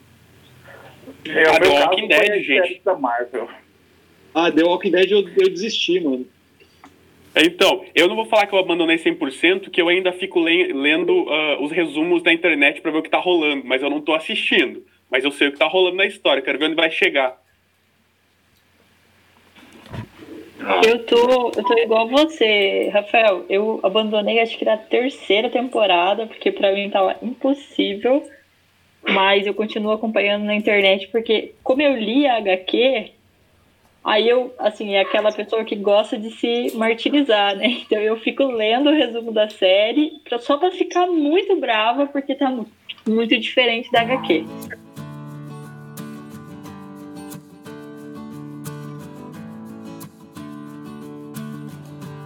É, eu não cheguei a ler o The Walking Dead, mas eu parei por ali também na segunda temporada para terceira. Mas a minha decepção mesmo, que eu me fiz sofrer, foi assistir Lost, cara. Eu maratonei Lost, colocando na, na Casa Blanca. Nossa. Mano, foi, foi dolorido. Eu maratonei Lost, pra vocês verem, seis, seis temporadas, né? A maioria das temporadas com 24 episódios. Eu vi Lost em uma semana e meia. Eu acordava e dormia na sala da minha casa assistindo Lost, cara. Então, mas peraí que tem, tem algo indeciso. Indeciso. Tipo assim, é. Porque eu fui mais ou menos assim. Quando tava passando a quarta temporada, eu não tinha visto nada de Lost, eu maratonei, assim. Eu também vi coisa assim uma semana. Eu tava comendo Lost, tipo, café da manhã, almoço e janta. E aí, é, a questão de. Eu não tô defendendo no sentido de que. É, foi bom é, só da justificativa do porquê não foi tão legal, né? Porque não continuou com o mesmo nível de qualidade. Porque bem na quarta temporada, se eu não me engano, é, não sei se todo mundo se lembra, na época de Heroes e tal, teve a greve dos roteiristas. E aí, nessa greve dos roteiristas, tinha várias séries, assim, que, tipo, deu uma quebra pesada em questão de qualidade de roteiro, porque o pessoal parou de escrever. Aí eles não estavam gravando, tanto que a quarta temporada é, teve bem menos episódios do que a, as, as últimas. É, eu lembro Mas eu... Uhum. completamente sem sentido também no que aconteceu. Eu não consegui entender o que o Douglas falou. É, na quarta temporada, essa época teve uns arcos assim sem sentido nenhum em Lost, né? Parecia uma foi uma temporada assim que se você tirar ela ela da série, você entende completamente o, o restante porque ela não faz falta nenhuma para a série em si. Pois é, eu não sabia dessa dos roteiristas, Rodrigo. Pô, mas é, esse, cara. Pô, essa greve, essa greve ela causou o cancelamento de um da Liga da Justiça dirigido pelo George Miller. Nossa. Eu lembro, que ali pela, eu lembro que ali pela quarta, quinta temporada, o mais legal para mim era terminar a temporada e assistir os extras. Era tudo que eu queria fazer, sabe? essa greve dos roteiristas aí, é, nessa época aí, é, acho que foi no início que, de Walking Dead, né? Se eu não me engano, essa, essa ou não. Porque as primeiras temporadas. Não, Walking Dead de quando a, a série? As primeiras temporadas. 2009, for, eu acho. Se for assim, os roteiristas de Walking Dead estão em greve até hoje. Não estou enganado. Mas eu, eu, lembro que foi bem falado, assim. É que na época eu assistia séries baixando na internet, fazendo pirataria. Porque não tinha acesso, daí eu fazia assim. Depois que eu descobri que dava para alocar a série também. Você daí... sabe que isso vai pro ar e que pirataria não prescreve, né? Não, mas daí eu, eu edito. Pois é, ó, ó, Espaço Z, agências, é, estúdios que mandam as coisas pra gente, a gente não compactua com isso, não, tá? Só pra deixar claro. Coletivo Nerd não faz pirataria. A gente é só convidado. É, é Não, mas eu, eu edito, eu sou editor, então, pô, tranquilo. Mas eu acho que foi mas, cara, o Lost foi um negócio que me pegou, assim, bastante, assim, para maratonar coisas. Eu fiquei igual o Vinícius, eu ficava louco querendo assistir o tempo todo. E, cara, eu sumi. Ah, eu voltei. Aqui. E daí, é... o... outra série que foi bem, assim, impactante para mim foi aquela série 24 Horas. Que daí eu lembro que eu assisti, aí eu assisti na TV, na Fox, na época, é, eles, eles fizeram uma maratona na TV, cara, 24 horas. Aí eu fiquei alucinado. Começou tipo no sábado à tarde, terminou num domingo. Sabe? Eu queria assistir. E era o tempo real, cara, das horas. Eu, nossa, mano, eu preciso ver. E eu, eu não consegui ficar acordado, obviamente, até de madrugada para assistir os episódios à noite, mas era 24 horas. Mas foi uma série que me pegou. Vocês já fizeram loucuras assim, tipo, de, de nerdice, assim, fora assistir é. Senhor dos Anéis, que todo mundo deve ter assistido os três filmes em versão estendida, né? Eu acho eu, que, né?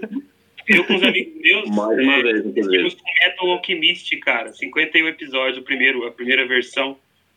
Assistimos direto, assim, nossa senhora. Mas de série que me pegou mesmo foi Breaking Bad. O Brotherhood ou Guto? Ou a versão... O primeiro, na época, né? Agora eu não vejo mais eles e tal. Você é, tá ligado? Foi a primeira versão que, que o criador de Full Metal é uma mulher, né? É uma. Uhum. É, ele escrevia com pseudônimo masculino, né? Tipo, é, eu achei legal pra caralho isso, cara. E é uma puta série, puta referência. Eu indiquei As duas pro, versões são muito boas. Eu gosto das duas. Acho só o Brotherhood. Mas fecha não. o parênteses, eu entrei no meio do. não, não tem problema, era isso que eu ia falar. Não, e, e, gente, assim, o sofrimento do nerd é acompanhar, que nem vocês falaram, uma série até o fim ali que não tá legal. Mas um sofrimento maior ainda é ali você estar tá assistindo a série e ela ser cancelada sem fim, né? Aquela série que está curtindo, eles cancelam do nada. E pior o, que o isso filme tudo... que não tem continuação. E pior que é isso acabar, tudo é o né? final do Guerra dos Tronos. Nossa. Cara, esse mal do Guerra dos Tronos eu, eu posso falar que eu não tive. Porque eu não assisti, cara. Era a série que todo mundo tava assistindo, menos eu. E daí eu falei assim, cara, e daí todo mundo reclamando do final, mas o final, que merda, e não sei o que, e eu, hã? Assim, sabe? Não, não me pegou, sabe? Eu tava assistindo outras coisas. É, eu, eu peguei birra, todo mundo falava tanto, sabe? Queria enfiar a goela abaixo que eu acabei não assistindo. Até hoje eu nunca vi eu me, eu me fiquei fissurado por Dark, tá ligado? A série alemã lá, eu, eu sei lá, maratonei Dark. Eu assisti de novo as duas temporadas, agora, semana retrasada, sei lá, a Bruna, minha, minha namorada, fica louca. Ela falou: Você tá assistindo isso aí de novo, meu? Não acredito. E eu, eu pirei, cara. É muito bom. Vale. Eu maratonei recentemente também, Tu tinha recomendado há um tempo atrás e Sim, olha, vale mesmo. Sensacional. Então, Você... falando... Desculpa, pode falar. Ah, falando em, em, em, séries canceladas, é, não sei se o Guto conhece, mas é, é tá no universo aí de, de, das trevas, que eu acho maravilhoso. É, e também tem também uma atriz que para mim é uma musa espetacular de interpretação, é, a Eva Green, que é o Penny Dreadful. Ah, o eu não assisti, mas eu sei. Essa é foda. E dor no coração, velho. Merda. Essa série é foda. É, eu sofri muito com Sense8, cara. Não sei se vocês chegaram a assistir. eu, eu sofri muito com Sense8. Quando eu descobri que era as Wachowski lá que estavam fazendo, eu falei, nossa, preciso assistir muito isso. e de repente fizeram um final, né? Mas, né, pô. É, não foi um final ruim, mas assim, foi um final que podia ser melhor. É. E eu, eu, sinto que vai acontecer o mesmo com Dark. é que foi. É, é, o final de Sense8 foi uma fanfic, né? Os fãs foram lá e começaram a xaropear lá e, e renova e renova, que acabou que o final eles deram ali o que o pessoal da internet tava, tava querendo, né? Não sei. É aquela coisa, não, não sei se a, o pessoal quer a história que, que o autor quer contar. Eles querem ver aquilo que eles querem, né? Aquilo que eles ficam criando ali na cabeça deles. Então daí eu achei que o final foi, ficou bem abaixo também do, da temporada em si.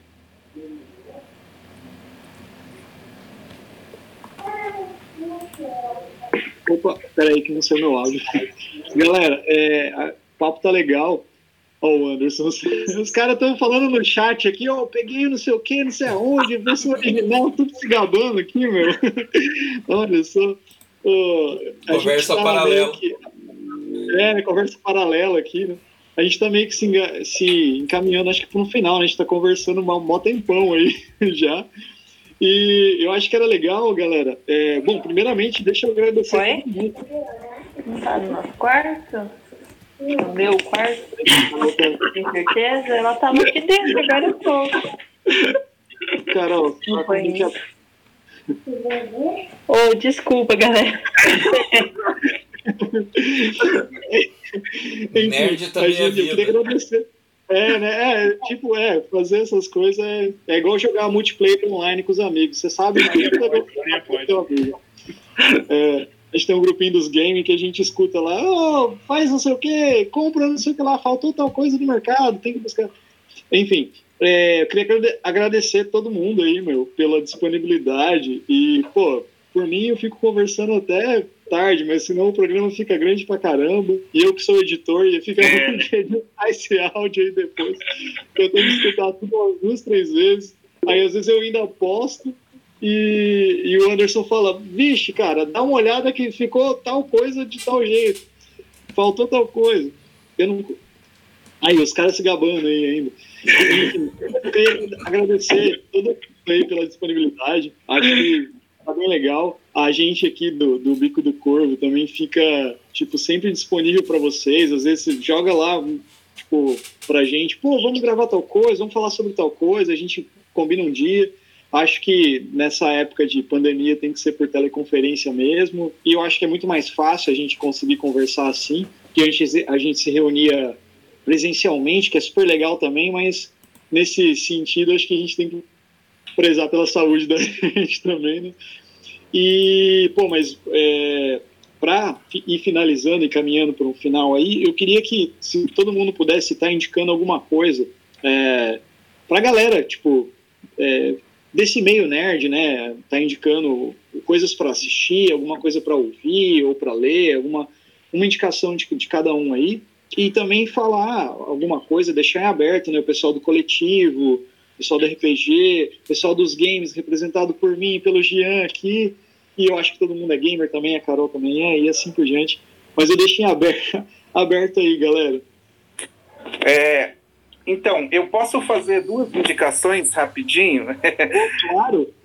Então, é, na, na parte de literatura, é, tem uma trilogia da editora Rocco chamada Foxcraft, A Magia da Raposa que para quem gosta assim de Harry Potter, essa coisa de fantasia, é algo assim que vai pegar tanto para serve tanto para criança como para o adulto ler. É uma leitura bem bem rápida, é, é muito gostoso de ler assim, um negócio assim que que você já imagina sendo adaptado para uma série ou para um filme. Então, quem puder ler da editora Rocco, Foxcraft, é, são três livrinhos. E séries sim é, que as minhas duas séries, séries ali empatadas ali em primeiro lugar, que eu não sei definir qual que eu gosto mais. Eu não sei onde que vai achar para assistir, mas Fringe e Person of Interest. Nossa. As duas são do, do, do Jonathan Nolan e tem produção do J.J. Abrams. É, Fringe, Fringe é foda, tem hoje ainda. E, e Person of Interest é, é a série do Batman sem o capuz. Então, assistam quem puder aí dar um jeito de arrumar uns meios alternativos aí para assistir. É cinco temporadas. A primeira temporada tem 64% de avaliações positivas no, no Rotten Tomatoes e as quatro últimas temporadas têm avaliação de 100%. Então é, o pessoal vai gostar. É. Tem, tem uma também que é, é, vai mais ou menos essa mesma linha do Fringe, é, que é como. O Guto acho que conhece. Nossa, agora some todo o nome na cabeça.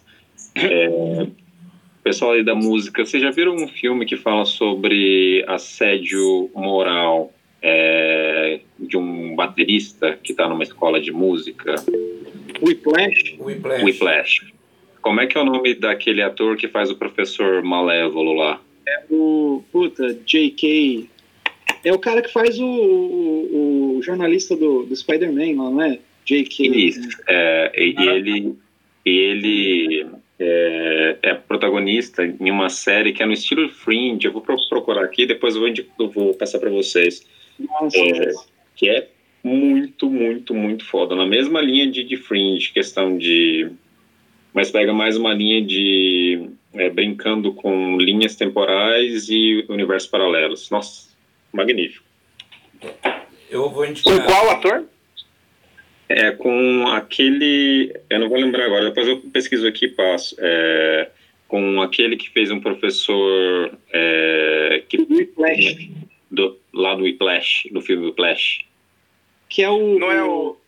O J.K. Simmons? Esse aí. Esse mesmo, esse mesmo.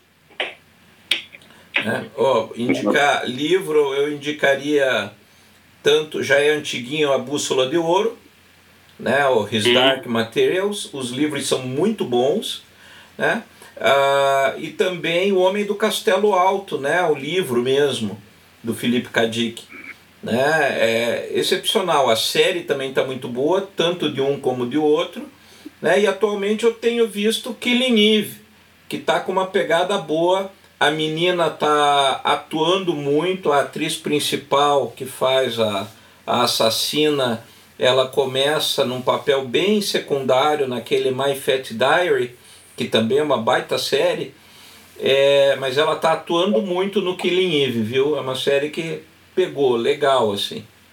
Tá, eu achei bem bacana, assim. E o, é, acho que é isso. Vou ficar nisso para deixar o resto falar. Eu ia dar duas indicações e uma delas era Killing Eve também, porque eu tô apaixonado pela série. A mulher manda bem demais, assim, ela é muito boa. E a minha segunda indicação é uma série que acho que ela divide opiniões, que é o The Purge, que é baseada nos filmes, nos filmes lá Uma Noite de Crime. É tipo no mesmo universo. Ela é produzida pelo Michael Bay e tal. A primeira temporada ela parece ser bem é, bem amador, assim, tem umas cenas parece que foram gravadas na GoPro e tal, mas é muito legal porque ele retrata, tipo, ele reflete é, vícios da sociedade hoje em dia, sabe? Tem muita crítica ali enrustida no roteiro da série, eu acho que vale a pena dar uma olhadinha. Boa. Então, gente, eu lembro, pesquisei aqui, vi o nome da, da série e ela tá com 100% de aprovação no Rotten Tomatoes. E, é, o nome é the counterpart.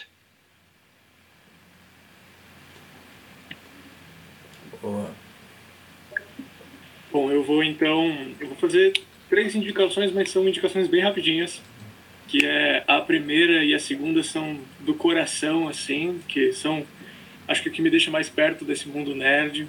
Primeiro é o filme Monty Python em Busca do Cálice Sagrado. Nossa! obra de arte do nonsense, da comédia, assim, sensacional, super indico.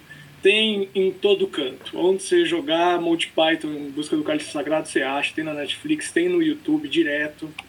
É super legal, assim, vale bastante a pena para entender um pouco desse mundo nonsense. Outro também nonsense, mas aí é livro, é O Guia do Mochileiro das Galáxias, que é um episódio inteiro, é uma recomendação mas eu queria endossar, assim, porque, nossa, é, é realmente uma série maravilhosa, super vale a pena, é, consome rapidíssimo, assim, é, e é bem bacana. E a terceira é uma coisa para o futuro, não é do passado, que é o evento de RPG que a gente está bolando aí para o futuro. Zac, já vou me enfiar aqui e dizer que quando for o evento, a gente anuncia aqui com você, cara. Tá, a gente está tentando planejar aí como que vai ser isso com essa quarentena e com esse distanciamento. Tá? Em breve, novidades. Tem que fazer um na próxima Campo Geek aí, ó. Pois é. Agora, agora já tem contatos na cidade. Agora já tem uns contatos melhores na cidade, mas a primeira a gente estava desbravando tudo. Sim, mas pô, legal. É, e já tá todo mundo convocado para participar da Batalha dos Nerds, mas daí uma coisa mais, mais bem feitinha, com umas tortinhas, sabe? Uns banhos d'água gelada, uns negócios mais elaborados. Quem vai? Vai lá. Ah, eu tenho umas indicações então. Vai lá. Tá. É, vou fazer igual o Todd, tem coisa que é velha. tem um álbum que volta e meia. É, eu volto para escutar, sabe? Tipo, você escuta tal, fica escutando ele, de repente, daqui uns anos você volta a escutar o álbum. E é uma banda que é indie, né? Rock indie, vamos dizer assim. Que é Madrugada, o nome da banda. O nome do álbum é, é Industrial Silence. É um álbum que eu gosto muito. É uma música meio. É um rock meio leve, leve assim. Enfim, quem quiser conhecer música nova, não é tão nova, na verdade, mas, né? Se aventurar aí na música, eu recomendo. Vou fazer uma indicação que o Todd me fez.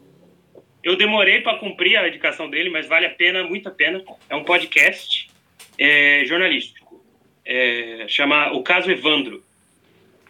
Tá? Ele narra toda a história do, do assassinato do menino Evandro dos anos 90. Ele vai participando, ele vai vendo toda a parte jurídica, vai entrevista as pessoas de volta, entrevista jornalistas. Ele criou, inclusive, uma uma espécie de wiki, mini Wikipedia onde tem os dados que você pode olhar lá dentro do site dele, ó. Fantástico. E para quem quiser conhecer RPG, última indicação, o livro do Dungeon World, que é um, um, livro de RPG, ele, salvo engano, até esses dias, lá no site da Secular Games, o PDF estava de graça. Então, é, são essas as minhas indicações. Não sei se hoje está, mas até esses dias estava de graça. É, é isso aí, né?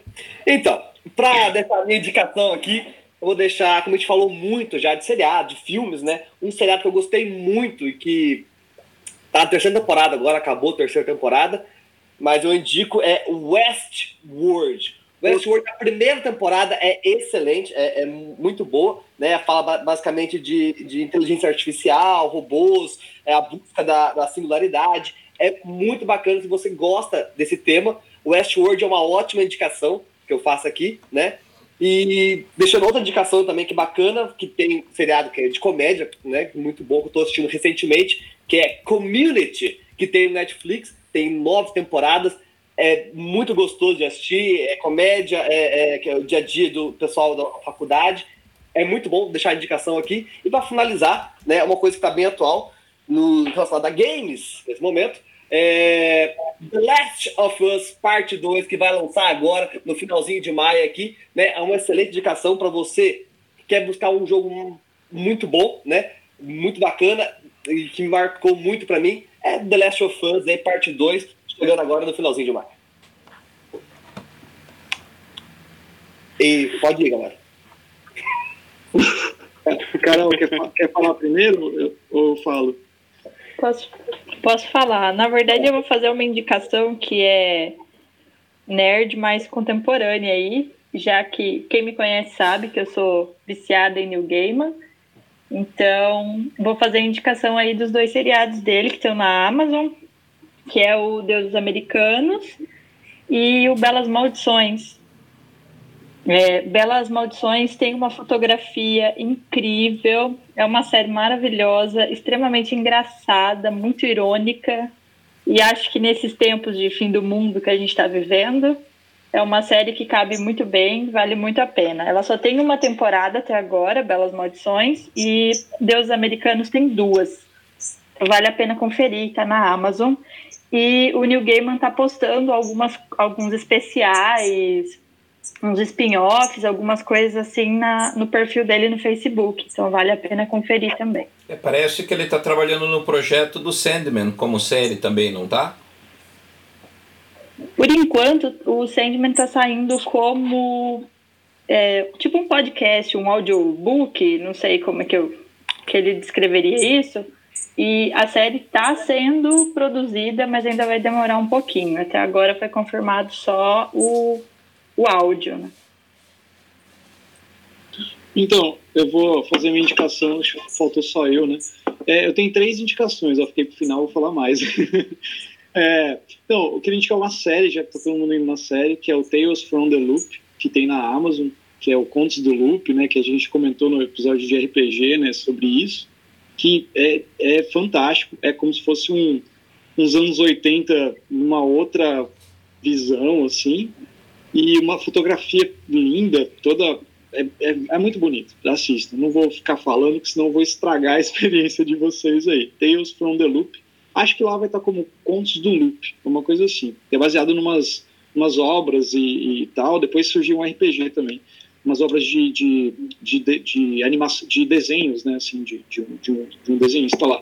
A outra indicação é um livro que é, eu li ele mais atualmente, não li na época, então eu li com uma visão assim mais é, como que eu posso dizer, mais é, atual, né, dele, assim, a gente tem que se colocar naquela época, que é o Neuromancer, né? Eu não sei de quem que é o Neuromancer, William Gibson. mas é isso, mas ele inspirou, porra, Ghost in the Shell, provavelmente, Matrix e outros filmes, assim, eu gosto muito dessa cultura cyberpunk, assim, acho muito legal. Neuromancer é um puta livro. Só que, assim, é um livro que, pô, era um futuro anos 80, é tipo um Blade Runner, vamos dizer assim, só que toda aquela, visão, aquela visão de tecnologia, da Matrix, do negócio lá assim, para aquela época, acho que devia ter sido fantástico. Então eu li o livro meio que pensando em estar naquela época, sabe? Lembrando dos meus tempos de criança, anos 80, assim, e olhando para um futuro assim. Então, quem lê hoje vai ter uma visão um pouco diferente, né? Que no celular, por exemplo, é puta tecnologia, né? Para aquela época não tinha, né? E a outra indicação é, você falou do, do podcast, né? Um podcast que eu achei muito interessante, que ele chama-se é, Van Filosofia, que é um casal que apresenta, é um, eu não lembro o nome do, do, do, do, rapaz e da mulher, mas eles falam sobre vários assuntos, né, desde cultura pop até assuntos mais, é, vamos dizer assim, do, do, cotidiano, assim, e eles falam bastante sobre, assim, de, é, de um jeito bem, assim, informalzão, assim, sabe? Por exemplo, sobre cuidados com a pele, sabe? Eles vão falar de toda uma parada de cuidados com a pele. Ah, eles vão falar sobre cinema, sobre tal coisa. É, é bem interessante. Chama-se van, de van mesmo, é, de carro van, né? Assim, filosofia. Que seria veículo, não sei o que lá. É isso aí. Gente, alguém mais quer falar alguma coisa? É, eu vou colocar o contato de vocês todos no, na descrição do, do podcast, provavelmente. Então, Coletivo Nerd, eu marco todo mundo depois, todo mundo puder compartilhar também. O pessoal do RPG não me passou a pagininha lá do Facebook, que eu preciso colocar lá também, que vocês têm a pagininha lá também do Face e tal. E a galera dos games é todo mundo, então é nós. é, mais uma vez, muito obrigado aí pelo, pela disponibilidade. O Guto quer falar aí. Fala aí, Guto. Se for para dizer alguma coisa que eu queria dizer, é tchau e obrigado pelos peixes. É.